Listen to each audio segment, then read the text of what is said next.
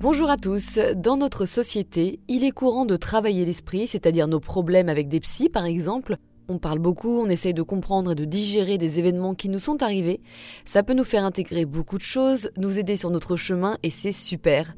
Mais il faut savoir que bien souvent, quand on est traumatisé, ne travailler que sur le mental n'est pas suffisant. Il manque une pièce primordiale, le corps. Quand on est traumatisé, ce stress de survie ne s'élimine pas tout seul, il est stocké dans notre corps.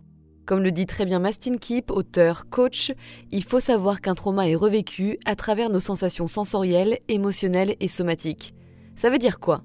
Cela signifie que la plupart du temps, le traumatisme est remémoré non pas par vos mots, mais par des expériences dans votre corps. Ce dernier imprime vos chocs émotionnels et tous vos stress.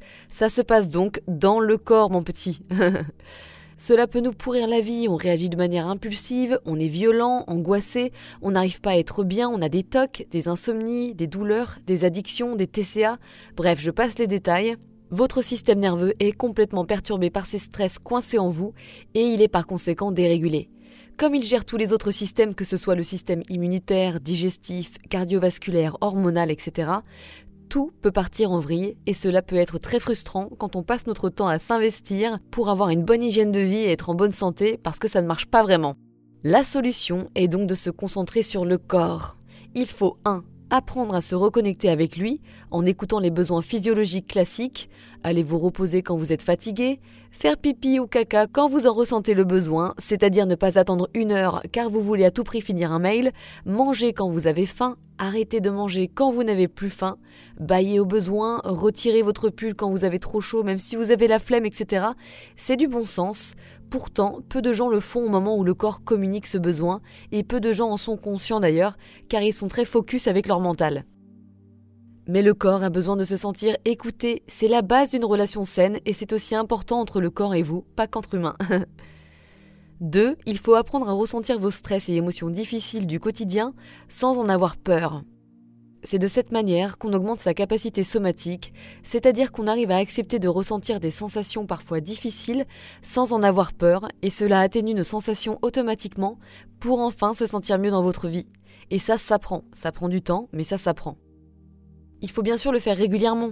Au début, on commence quand on ressent des émotions difficiles, et au final ça arrive souvent parce que la vie n'est pas un long fleuve tranquille, car c'est plus facile de ressentir des sensations dans le corps quand on expérimente des émotions fortes.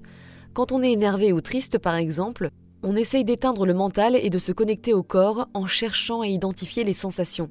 Ça peut être une pression dans le thorax par exemple, de la chaleur et de l'énergie dans les mains, des tensions dans la gorge ou la mâchoire. Puis on les accueille, on ne cherche pas à les mettre de côté, que nenni, on se connecte à elles, on les ressent et on peut même leur parler. Mettez de la conscience dans ces sensations, c'est tout ce dont elles ont besoin. Respirez avec elles quelques minutes, vous allez voir, elles vont évoluer. Dites-vous bien que plus vous faites cela, plus votre corps pourra vous ressortir des vieux stress, car il se sentira assez en confiance et vous serez aussi de plus en plus habitué à faire cela. Donc, retenez bien cela, il faut apprendre à accueillir toutes ces sensations accumulées en nous depuis des années sans en avoir peur. Avant, j'avais peur d'avoir peur, littéralement. J'étais complètement apeurée dès qu'une sensation différente apparaissait dans mon corps, à tel point que je n'ai fait qu'aggraver mon anxiété et mes douleurs chroniques. J'étais très angoissée de mes angoisses, notamment. je nourrissais la peur, quoi. Et ça, c'est le contraire de ce qu'il faut faire. Il faut arriver à accueillir les sensations avec compassion, de manière neutre, pour rassurer notre cerveau et son mécanisme d'alarme et de danger. C'est pas facile, hein, mais si on veut baisser notre système, c'est ce qu'il faut faire. Et c'est ce qui se passe si on accueille plutôt que l'on résiste.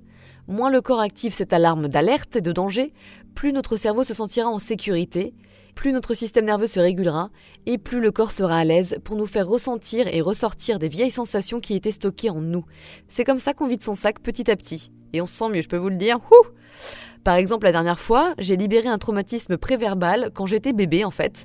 J'étais en méditation somatique et maintenant que mon corps se sent hyper connecté et en sécurité avec moi, il est libre de faire ressortir des vieux stress quand il le sent en fait, quand je suis connecté avec lui, afin que je les ressente en toute sécurité et que je les digère.